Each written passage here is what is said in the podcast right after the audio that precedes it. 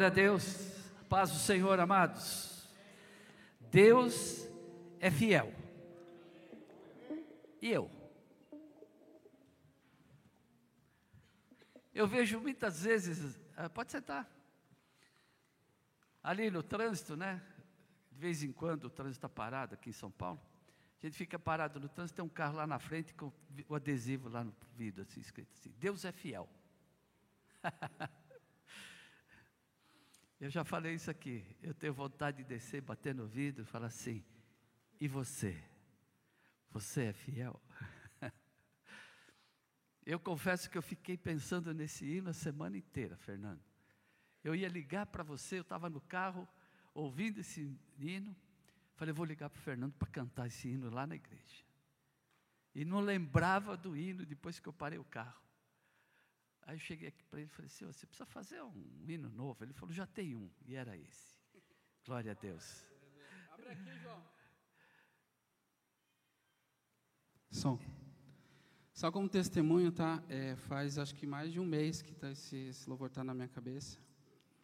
E eu falei, vou fazer um. Vou preparar ele para a gente cantar na igreja. E durante a semana, a Fabiana e a Helena vieram falar comigo, né? A gente podia cantar esse louvor. Aí eu falei, pois é, a gente vai cantar.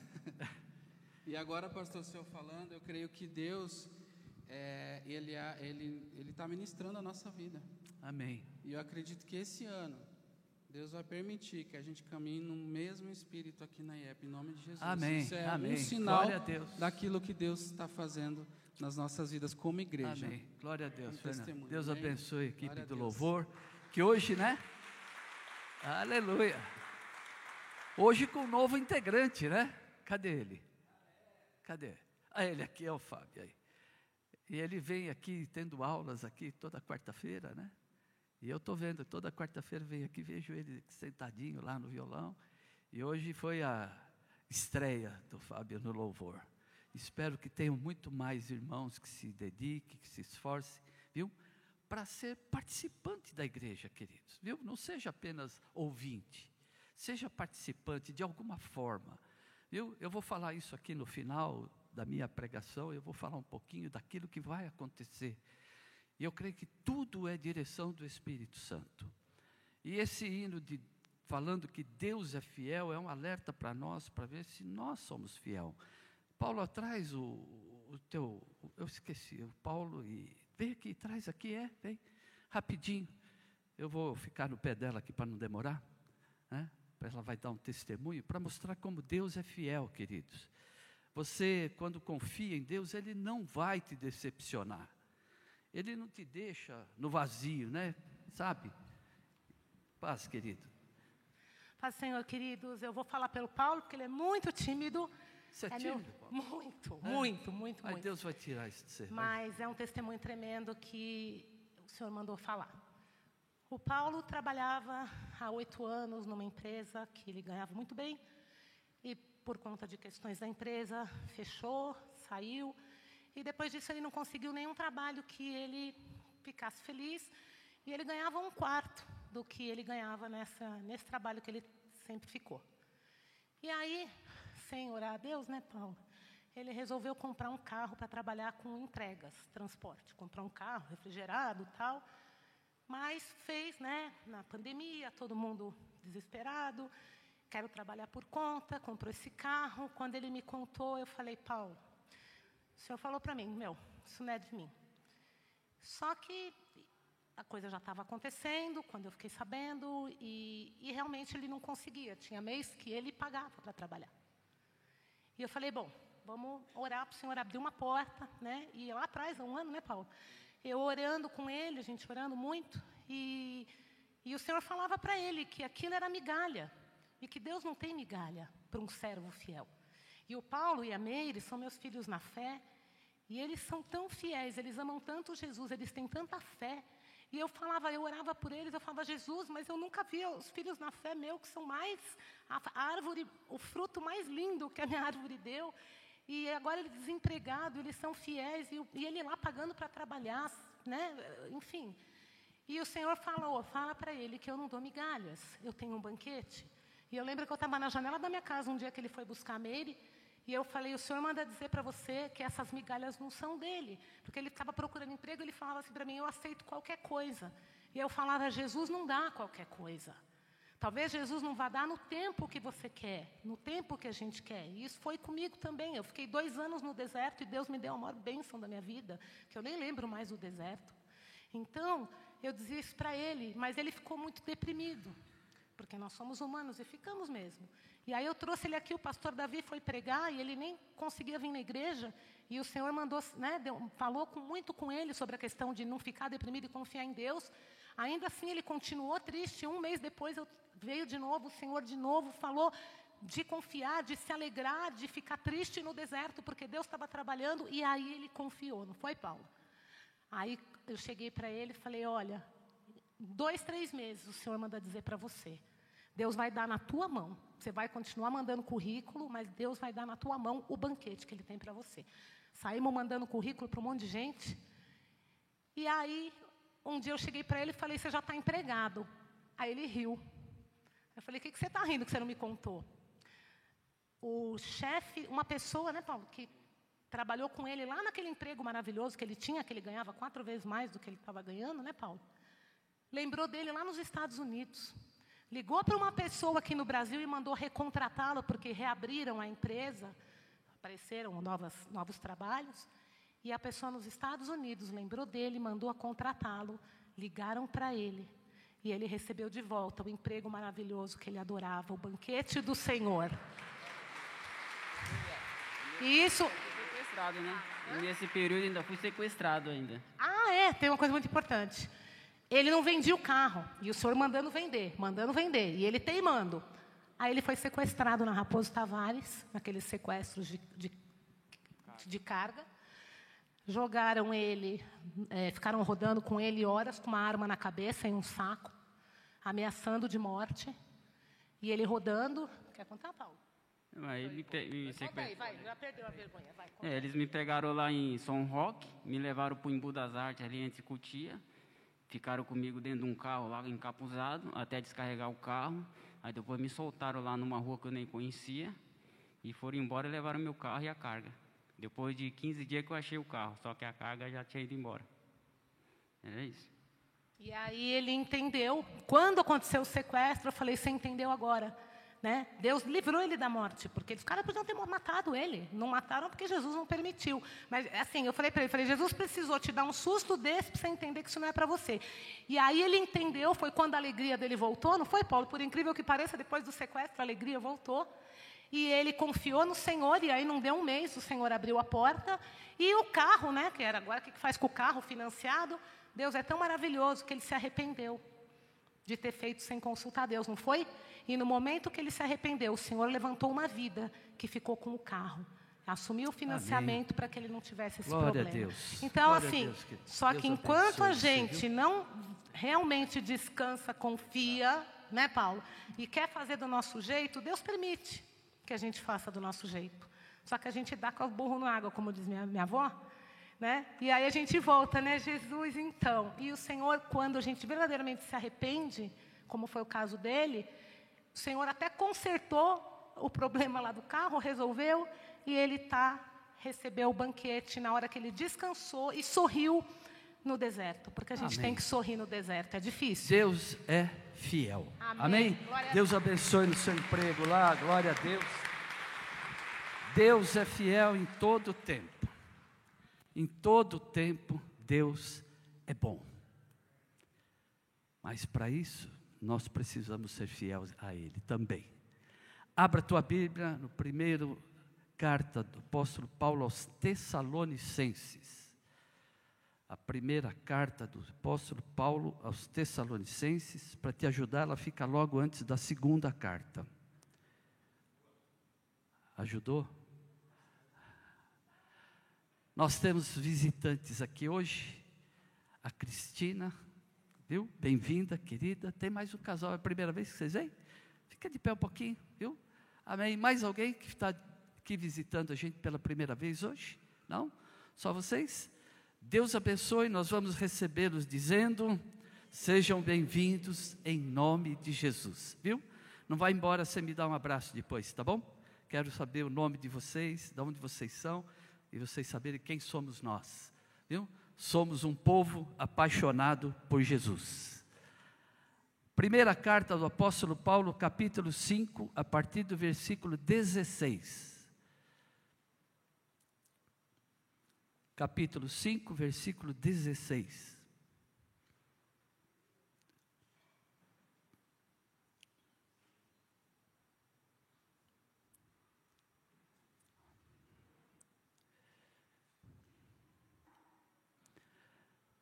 Vamos lá. Regozijai-vos sempre, orai sem cessar, em tudo dai graças, porque esta é a vontade de Deus em Cristo Jesus para convosco. Não extingais o espírito, não desprezeis as profecias, examinai tudo, retende o bem, abstende-vos de toda aparência do mal e o mesmo Deus de paz vos santifique em tudo, e todo o vosso espírito, e alma, e corpo sejam plenamente conservados, irrepreensíveis, para a vinda de nosso Senhor Jesus Cristo. Fiel é o que vos chama, o qual também o fará. Senhor nosso Deus, Pai querido e amado, obrigado, Jesus por esse dia, por esta manhã na tua presença, por podermos, Deus, expressar o nosso amor, a nossa gratidão através desses louvores e declarar, Deus, o Senhor como aquele que tem sido tudo na nossa vida. Obrigado, Jesus, por esse momento e agora, Deus, eu peço que o Senhor fale conosco. E como disse o apóstolo Paulo, dá-nos o espírito de sabedoria e revelação para que a tua palavra seja clara, entendida e guardada no nosso coração e nós possamos fazer bom uso dela. Usa a minha vida, eu te peço em nome de Jesus. Amém. Podeis assentar. O versículo 19 diz assim: Não extingais o espírito. Que espírito é esse? O Espírito Santo. Vamos voltar lá, lembra da pregação minha última aqui? Vamos usar a nossa imaginação, vamos enxergar a cena, Adão e Eva no paraíso, e no final da tarde, quem vem falar com eles? Deus. O próprio Deus vem falar com Adão e Eva. A gente não tem noção da importância disso, porque foi um fato histórico acontecido há mil anos, milhares de anos atrás. Mas esse fato de Deus ir até eles, conversar com eles, face a face, é algo extremamente é, fantástico, amados. Nesse período todo do Antigo Testamento, Deus fala diretamente com os homens, e por um período ele começa a falar através dos profetas diz que Enoque andou com Deus, Moisés falou com Deus face a face. E então ele começa a usar profetas para falar até o advento de Jesus Cristo. Quando Jesus Cristo, então, surge na nossa história, há dois mil anos atrás, então, nesses 33 anos e meio, Jesus fala conosco. Deus, através de Jesus, falando com nós. E isso era também algo extraordinário, porque ele se faz carne, vem com uma missão de ser crucificado por amor a nós, e assim mesmo ele permanece e continua e vai até o fim. Mas um dia Jesus disse assim: Agora eu vou para o Pai, mas eu peço a Ele que vos envie um outro consolador, o Espírito Santo. Então, nós nunca estivemos abandonados. Houve um período de 400 anos entre Malaquias e até o Novo Testamento, quando Jesus surge, em que Deus deixou de falar, mas Ele nunca deixou de agir. Ele sempre cuidou de nós. Mas agora Jesus disse assim: Eu vou, porque se eu não for, ele não virá o Espírito Santo. E quem é esse Espírito Santo? Às vezes tem pessoas que acham que ele é uma nuvem que anda por aí, é uma, uma, uma pomba que desce por aí em algum lugar. Não, o Espírito Santo é uma pessoa. E ele então, ele faz algo extraordinário. Deus cria um templo para o Espírito Santo, porque ele precisava habitar em alguém, porque apesar de ele ser uma pessoa, ele é espírito. E ele precisava de um corpo, então o Espírito Santo não fica pairando por aí, ele não fica passeando pelos ares, ele tem um endereço, e o endereço é você, é o seu coração, o Espírito Santo habita em nós, amém? Então, amados, o Senhor Deus, lá em Ezequiel, quando ele vê o povo fazendo coisas terríveis, ele diz assim: Tirarei o coração de pedra e lhes darei um coração de carne. Porei o meu espírito em vocês e os levarei a agirem segundo os meus decretos e obedecerem fielmente as minhas leis. O que, que Deus está falando? Para nós obedecermos os decretos de Deus e cumprirmos com as suas leis, nós precisamos do Espírito Santo. Porque senão os dez mandamentos teriam sido suficientes para salvar o mundo, mas não foi. O apóstolo Paulo diz assim: a lei que me parecia que era para a morte, na verdade ela me trouxe vinda, porque ela me alertou de quão pecador eu sou, e agora eu conheço os meus pecados. Então Deus está dizendo aqui: eu vou dar a vocês, lá em Ezequiel, no Velho Testamento, porque o Espírito existe desde o princípio, ele diz: então eu colocarei o meu espírito em vocês, para que vocês consigam cumprir com as leis e obedecer os meus mandamentos. Então vejam que sem o Espírito Santo nós não somos nada, mas precisamos do Espírito Santo. O apóstolo Paulo, quando está conversando com ali os discípulos em Atos, ele diz assim: Vocês já receberam o Espírito Santo? Sabe o que eles responderam? A gente nem sabia que existia Espírito Santo. E tem hoje aqui, hoje, não aqui na igreja, mas tem hoje, no mundo hoje, que não sabe que existe Espírito Santo.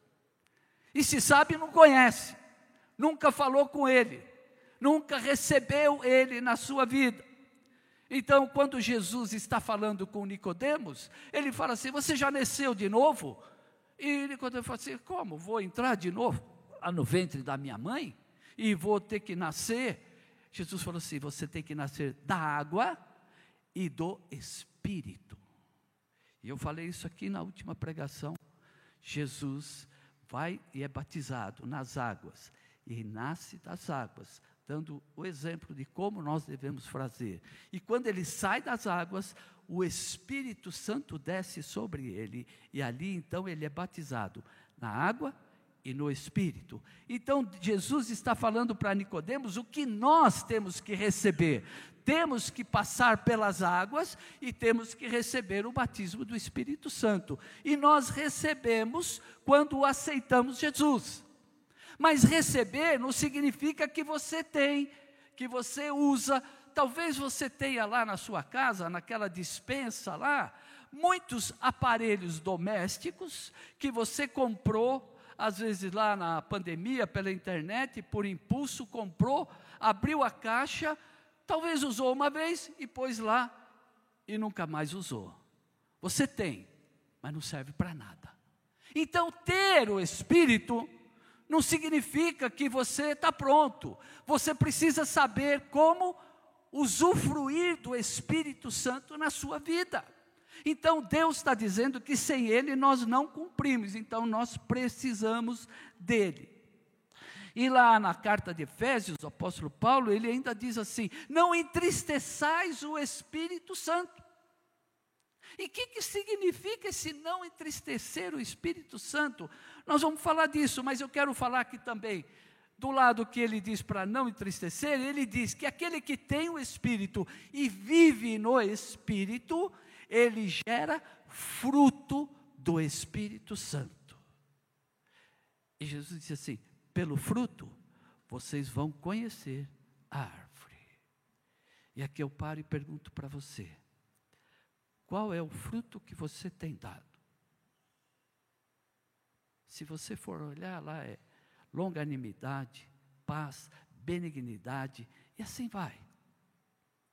Então, aqueles, aquelas, aquele fruto, que ele chama de fruto, mas são vários, né? E para você entender, é como uma mexerica, que é uma, uma mexerica, mas com vários gomos. É um fruto, porque é um só Espírito, mas são vários dons que Deus nos dá para aqueles que têm o Espírito e usufruem dele. Então nós temos que dar frutos.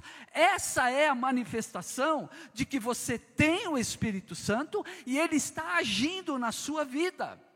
Então, quando nós recebemos uma pessoa que nunca conheceu a Jesus, que vem cheio de roupas estranhas, piercing, cabelo, e eu não quero entrar nesse detalhe, porque isso não é a questão agora, mas as pessoas estranham e querem que a pessoa mude a roupa sem mudar o conteúdo.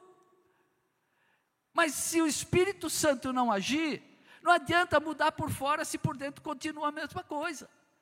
É a mesma coisa que fazer uma plástica, perdoa as mulheres, né? Mas fazer a plástica fica bonitinha, eu acho que é legal. Mas o RG vai continuar lá, queridos, não vai mudar. Agora, Jesus não, quando Ele coloca o Espírito, Ele quer o quê? Fazer em nós mudanças, transformações. E quem faz isso em nós? Só o Espírito Santo. Não adianta eu aqui, como pastor da igreja, começar a impor regras. Olha, você não pode entrar aqui de cabelo comprido, você não pode pôr brinco, você não pode, você não pode, você não pode. Daqui a pouco quem vai estar aqui? Eu sozinho. Por quê? porque não é o exterior, Jesus está olhando para o teu coração, se você está sujeito ao Espírito Santo. Porque quando nós estamos sujeitos ao Espírito Santo, ninguém precisa falar nada para você. Eu fui para a igreja com maço de cigarro no bolso, cabelo no ombro e barba.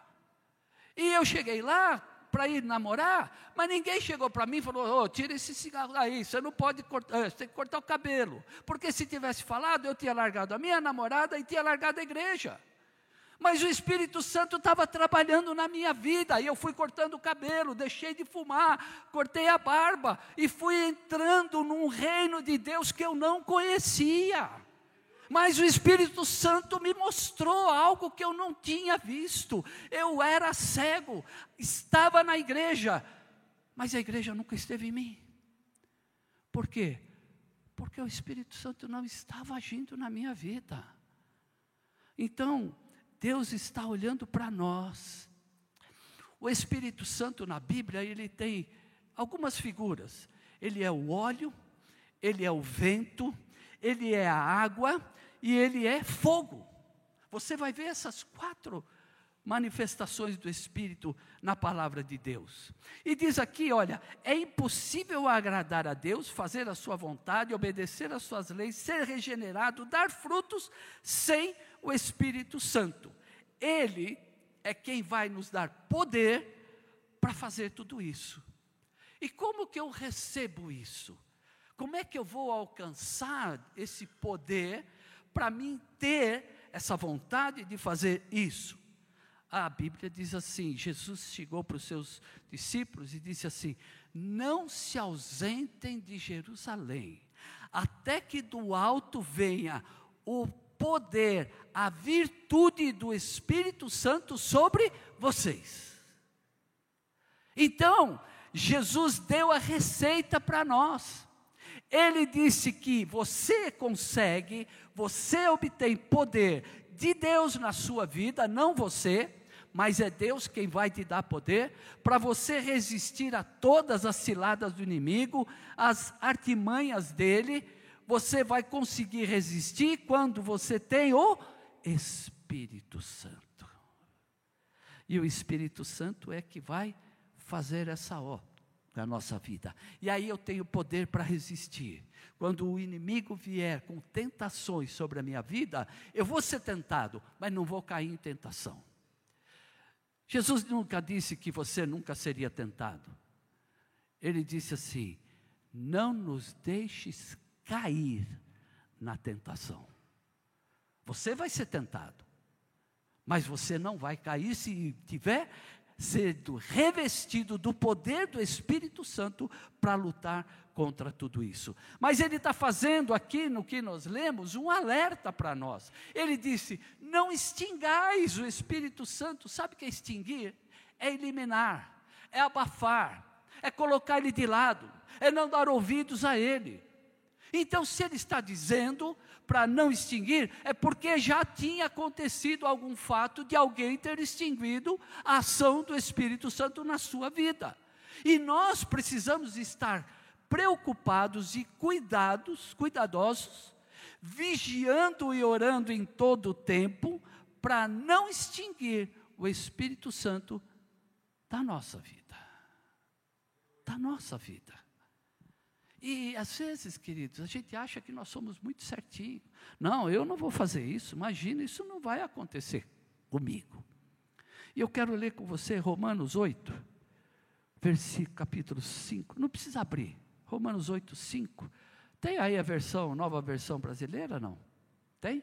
Põe lá para mim.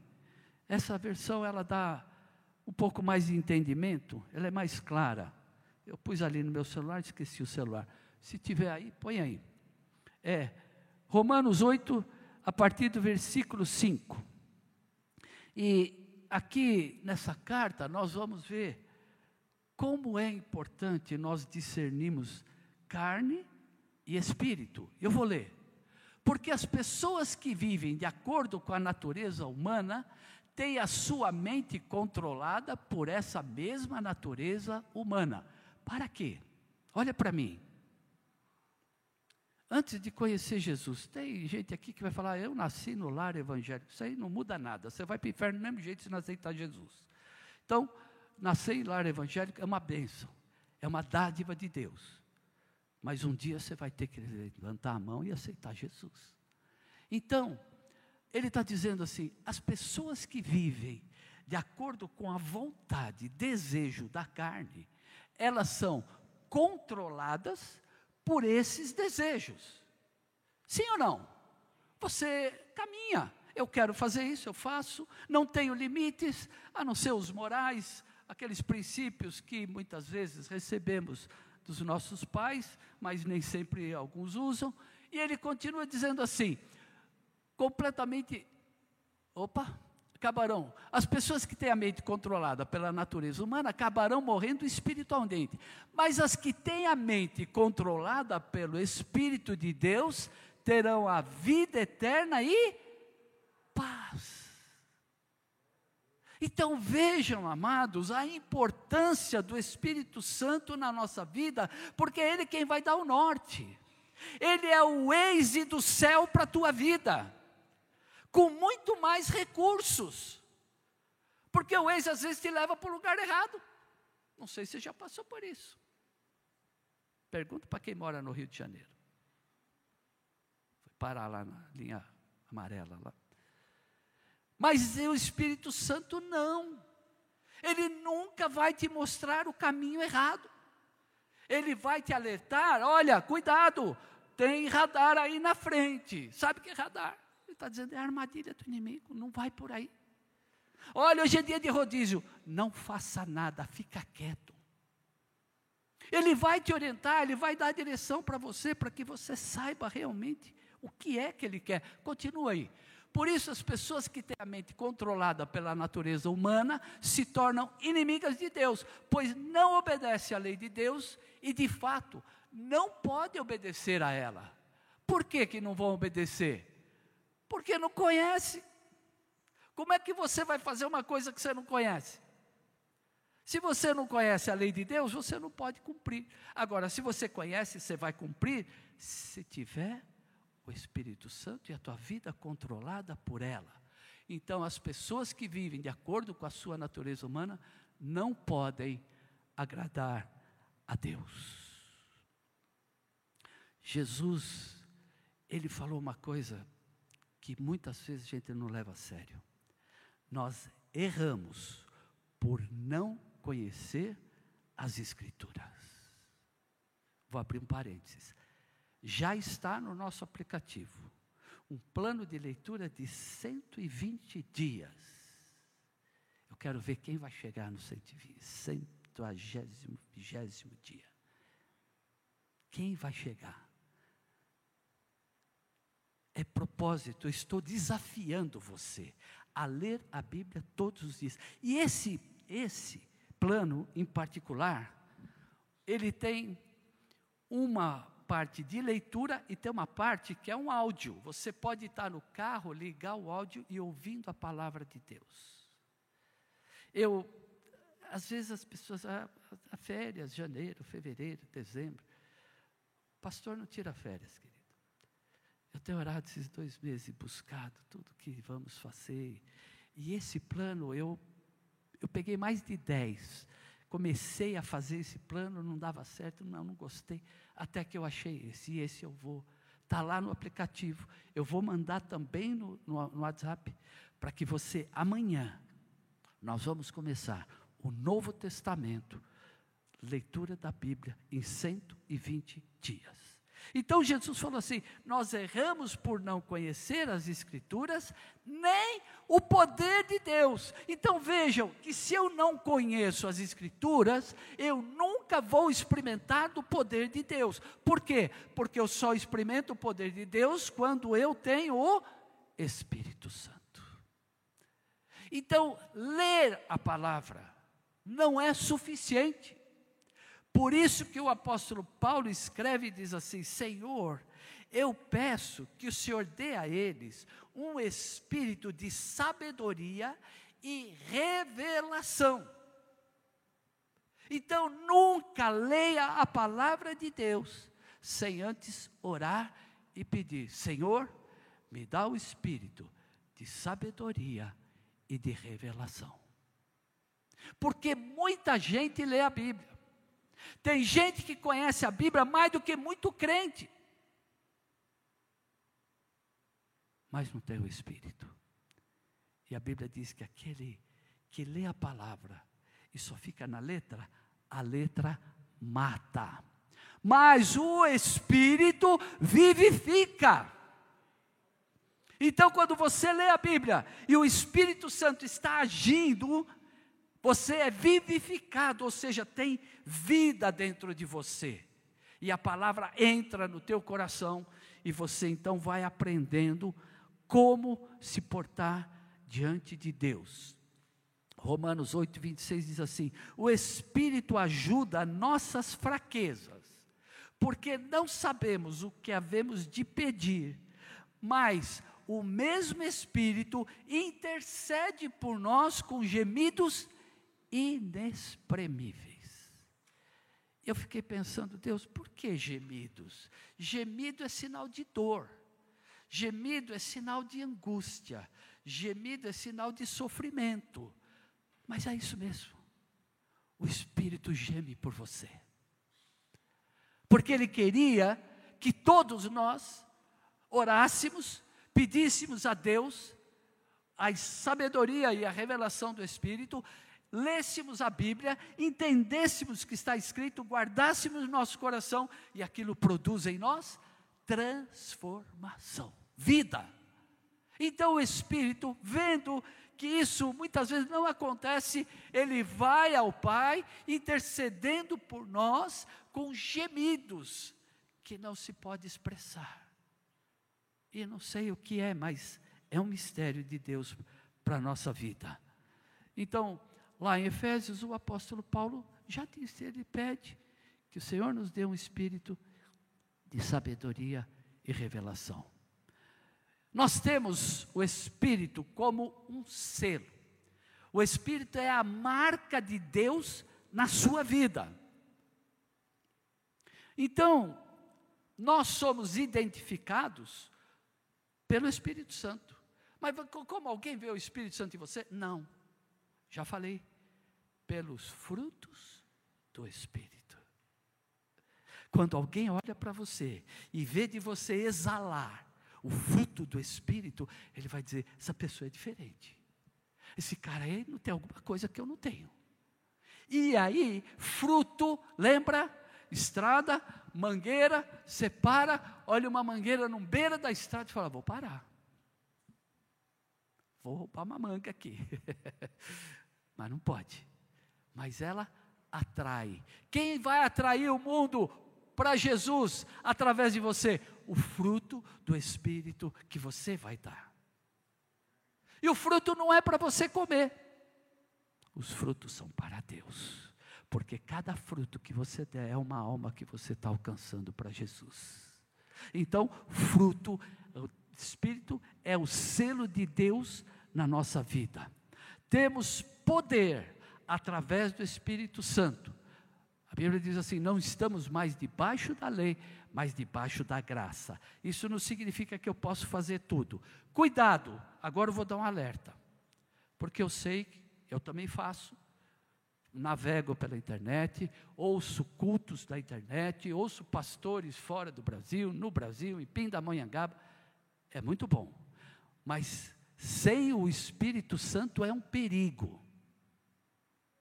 Há uma doutrina aí sendo pregada, a hipergraça. Não sei quem já ouviu falar disso. Alguém já ouviu falar da hipergraça? Está sendo pregada. Isso aqui começou lá na Europa, já está lá nos Estados Unidos e não vai demorar para chegar aqui. Já tem alguns pastores falando de hipergraça. Você pode fazer tudo, porque Jesus já nos libertou do pecado. Cuidado quando você ouvir essa palavra, hipergraça. Tem uma pessoa que começou a frequentar aqui a igreja, não está mais aqui, foi embora, e ela começou a me mandar vídeos de um pastor americano falando sobre a hipergraça. No primeiro vídeo, a minha orelha já tiniu. No segundo, eu respondi para ela. E disse que o caminho que ela está seguindo é um caminho perigoso porque leva os crentes a pecarem e achando que está bom, que está tudo certo. Quando ouvir essa palavra hipergraça, cuidado, queridos, estou alertando para você não cair na cilada do inimigo. Ele nos capacita através dos dons do Espírito Santo. Lá em Êxodo 35, quando Deus está, manda Moisés construir ali o tabernáculo, ele chama Moisés e diz assim: Eu escolhi Bezalel, é, como é que é o nome dele? Bezalel e dei a ele dons para trabalhar com ouro, prata e bronze. E ele vai fazer todos os utensílios do templo, do tabernáculo. E coloquei sobre ele o meu espírito. Você só recebe dons de Deus através do Espírito Santo. Agora, não adianta falar, ah, eu recebi muitos dons, e o que você está fazendo com ele? Os dons são feitos para você usar. Ele reparte os dons como ele quer. Ele dá a cada um segundo aquilo que ele quer ministrar. Agora, quando ele dá, é porque ele quer te usar. E aí você recebe o dom e não usa. Você está entristecendo quem? o Espírito Santo de Deus que deu o dom para você. Então, quando você tem um chamado na igreja, você recebe dom para exercer esse chamado. Você recebe, Deus te capacita. Aí você diz: Não, eu não vou fazer. Aí você está entristecendo o Espírito Santo. Oficiais, líderes, cuidado com isso. Se você tem um cargo aqui na igreja, foi chamado para alguma função, cuidado, porque o Espírito Santo te deu, te capacitou. Se você não está exercendo, cuidado, porque Deus vai cobrar isso de você. Quando Deus manda vigiar e orar, e você não vigia e ora, você está entristecendo o Espírito. Quando Deus diz assim, nós devemos conhecer as Escrituras para não errar, e você não lê, você está entristecendo o Espírito. Quando Deus fala, maridos, amai as suas esposas, e Ele fala como? Como Cristo amou a igreja, dando a vida por ela, e você não faz isso, você está entristecendo o Espírito. Quando Deus fala para os filhos, honra pai e mãe para que se acrescente os dias aqui na terra, e você não honra, você está entristecendo o Espírito. Quando você diz para corrigirmos os nossos, a palavra diz: corrija os nossos filhos, usa a vara e você não corrige, você está entristecendo o espírito e causando um mal terrível nos seus filhos. Quando você diz, quando ele diz para nós, ao invés buscai o reino de Deus em primeiro lugar, e você busca outras coisas para depois buscar o reino de Deus, você está entristecendo o espírito. Quando você tem um chamado e não cumpre esse chamado, você entristece o espírito. Quando você lê na palavra que nós temos que trazer o dízimo e a oferta à casa do tesouro e não trazemos, você entristece o espírito. Quando você pode estar participando dos cultos, das reuniões, de, dos eventos na igreja e não participa, coloca outras coisas em primeiro lugar, você está entristecendo o espírito.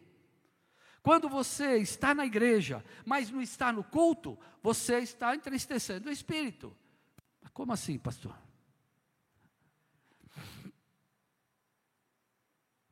Quantas vezes alguém vem, senta, assiste o culto, quando acaba, você pergunta assim: o que, que o pastor falou? Sabe que eu nem sei, estava a cabeça no outro lugar. Quando eu ia na igreja católica, eu ia, minha mãe ia no culto das 10 e eu ia nas 11 porque era culto dos jovens lá na igreja, era a missa dos jovens.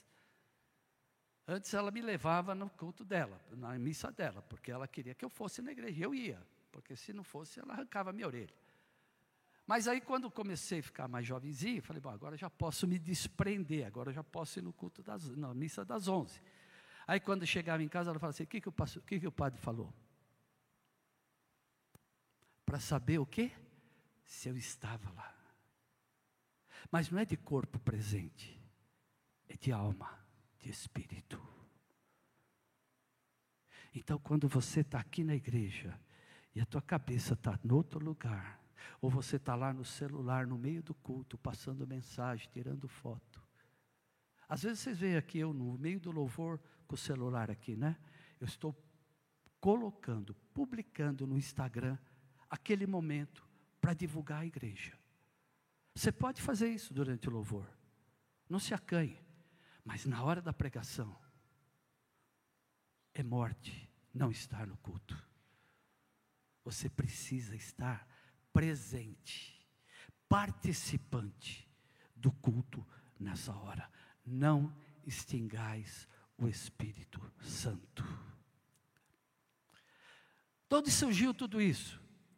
Nessa semana eu estava ali no HCOR fazendo exames, e meu exame levou cinco horas. E tem uma hora lá que você fica jogado lá as traças lá e ninguém dá bola para você. E eu estou lá navegando. E deparei com um vídeo que eu mandei para o Clodoaldo, mandei para o John, mandei para alguns irmãos. Nick, Nick, não lembro o nome dele, Nick Moretti. Esse rapaz é um jovem, ele foi para a Austrália trabalhar lá na Hilson. Todo mundo já ouviu falar da Hilson. E ele começa, ali tem um pedaço só, um trecho desse vídeo. E ele diz de um evento que foi feito para adolescentes. Perto de mil adolescentes. Maravilhoso. Chegaram no estádio, tinha uma pilha de hambúrguer do McDonald's. Diz que foi uma. parecia piranha quando vê um pedaço de carne, sabe? E entraram para o culto. Começou o louvor. Aquele louvor que, segundo ele disse, que era uma, um louvor do TikTok. Eu não conheço. Aquela agitação. Tá, tá. Quando começou os hinos espirituais, os jovens viraram e começaram a conversar. Ninguém mais prestava atenção no que estava acontecendo. Quando o pregador estava pregando, todos conversando, brincando, faziam rodinhas. E, como se não bastasse, no final atiraram um hambúrguer no pregador. E ele disse: Aqui não está o Espírito Santo de Deus. o evangelho que tem sido pregado para esta geração, aí fora, não é o evangelho do reino de Deus. Criar atrativos para atrair pessoas, para encher igreja, não é o evangelho do reino de Deus. Nós precisamos colocar no coração dessas crianças e desses adolescentes o Espírito Santo de Deus. Porque só através do Espírito Santo eles vão crescer e não vão se desviar do caminho que eles devem andar. E isso compete a vocês, pais. Eu já fiz a minha parte. Minhas filhas estão aqui para a glória de Deus, meus genros, meus netos. E eu louvo a Deus e peço a Deus que isso permaneça. Então, amados, o que está acontecendo aí fora, não se iludam com as igrejas lotadas, abarrotadas, que estão. Eu espero que ali no meio tenha, sim, pessoas sinceras, cheias do Espírito Santo. Mas o que nós estamos fazendo com essa geração? O que, que nós estamos entregando para essa geração? O que, que nós estamos esperando que elas façam no futuro, quem será o pastor dessa igreja, quem serão os diáconos, diaconisas, líderes de jovens, de adolescentes, se eu não cuidar e fazer com que eles tenham a direção do Espírito Santo nas suas vidas. E eu estou colocando para você, você, não importa se tem 10, 30, 50 anos de evangelho, o Espírito Santo de Deus tem que reinar na sua vida 24 horas por dia. Senão nós não seremos nada, nós estamos fadados ao fracasso. Dizer o que eu fiz com essa geração, o que, que eu entreguei para essa geração. Então, amados, extinguir o espírito é não dar lugar a ele. A Bíblia diz assim: irai-vos, mas não pequeis, não deis lugar ao diabo. E nós não estamos dando lugar, às vezes, para o Espírito Santo. Eu sei que não é uma pregação que você vai ouvir em qualquer igreja, não. Porque hoje as igrejas não podem mais pregar sobre pecado. Não pode pregar mais sobre avivamento. Não pode pregar mais sobre a ação do Espírito Santo, porque isso não atrai pessoas. Mas isso leva a gente para o céu. Isso faz que as pessoas entrem no reino de Deus. E eu não quero que chegue lá e Deus fala assim: que, que você fez com aquilo que eu te dei? Eu coloquei você na tua mão um rebanho que é meu, não é teu. Você tem que cuidar, tem que colocar a palavra no coração, na mente deles, 24 horas por dia. Porque quando chegar lá, Jesus vai dizer: Vinde benditos do meu Pai, e entre no reino do meu Senhor. E nós estamos aqui para isso. Isso aqui não é uma, uma viagem que nós estamos fazendo de turismo, não. É um passaporte para a vida eterna. E nós temos que cuidar da nossa vida, e só vamos fazer isso se o Espírito Santo reinar na nossa vida. Então, estar na igreja, ler a palavra, se dedicar, participar, faz parte da vida cristã. Eu quero aqui agora fazer um pedido, pais, de jovens, adolescentes. Dia 21, nós vamos fazer um passeio com eles lá no sítio, vamos pregar a palavra, vamos se divertir.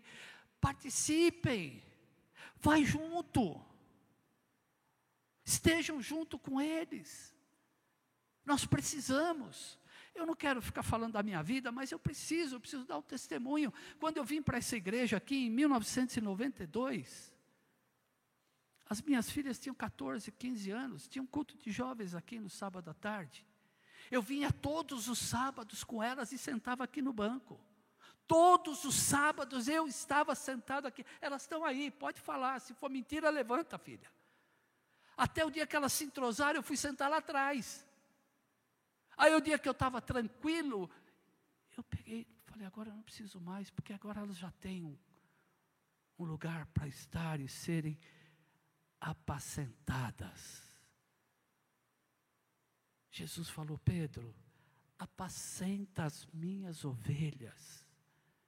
Jesus não falou, eu te perdoo, por que, que você me negou? Não. Ele disse: apacenta as minhas ovelhas. Homens, pais aqui, vocês têm a responsabilidade de apacentar as suas ovelhas, que é a tua casa em primeiro lugar. Mas só faremos isso se o Espírito Santo colocar em nós essa vontade e nos capacitar para isso. Eu não estou satisfeito com o que eu tenho vivido na igreja. Eu preciso ser franco com vocês. Me dói na alma quando eu vejo esses bancos vazios. E dezembro e janeiro, até ontem, queridos, ontem, a minha esposa é testemunha, eu estava lá. Eu tenho orado todos os dias, tenho vindo aqui na igreja todos os dias fazer um planejamento para esse primeiro semestre de 2023. Coloquei diante do Senhor, já mudei quatro vezes porque eu tenho orado e pedido, Senhor, eu não quero fazer aquilo que é meu plano, eu quero fazer os teus planos. E amanhã à noite nós vamos ter uma reunião com líderes de casais, líderes de homens, líderes de mulheres, líderes de jovens, líderes de adolescentes, líderes de criança, líderes de louvor. Toda a liderança amanhã vai estar aqui comigo e nós vamos fazer um planejamento, porque essa igreja vai estar cheia até o fim desse ano. E aquilo que você imaginar, aquilo que você colocar no teu coração vai acontecer. E eu quero a igreja toda comigo dizendo que Deus vai fazer isso aqui. Mas o Espírito Santo precisa estar em primeiro lugar nesse lugar. Ele precisa ser o dono desse lugar. O Espírito Santo precisa dirigir essa igreja. Como tem dirigido até aqui. Eu não tenho feito a minha vontade, muitas vezes eu queria. Às vezes acabo fazendo como Paulo disse? O bem que eu quero eu não faço, mas o mal que eu não quero eu acabo fazendo. E às vezes eu faço uma coisa que talvez não seja bom. Mas eu tenho me esforçado, tenho orado para que esse ano seja um ano de vitória na igreja do Senhor. Nós temos que encher essa igreja. E eu quero que você comece a enxergar essa igreja cheia de almas. Começa a visualizar isso, porque aquilo que nós visualizamos e colocamos diante de Deus, Deus vai realizar. Aquilo se materializa na nossa vida. E nós somos responsáveis por fazer isso. Então nós vamos pregar o Evangelho, vamos continuar pregando o Evangelho do Reino de Deus. Não vamos fazer nenhuma loucura para atrair almas aqui, não. Nós vamos continuar pregando o Evangelho. Vamos fazer aquilo que está ao nosso alcance, aquilo que a palavra nos permite. E vamos alcançar almas para o reino de Deus. Que o Senhor nos abençoe. Eu conto com as orações da igreja, porque se você não orar por mim e Deus não me abençoar com o Espírito Santo, você está perdido. Então é bom você orar por mim. E muito, muito. Ore muito. Lá na Bíblia, Paulo fala assim: cuide dos seus pastores que dão a vida pelo rebanho. Viu? Então, ore por mim. Ore pelo ministério da igreja. Porque eu sei que Deus está fazendo uma grande obra. E eu não vou parar. Eu vou em frente.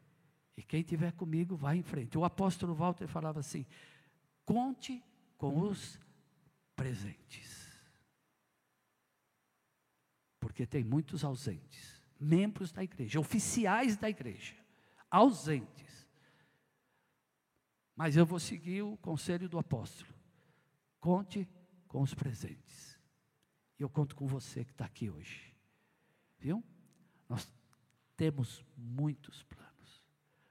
Pessoal do louvor.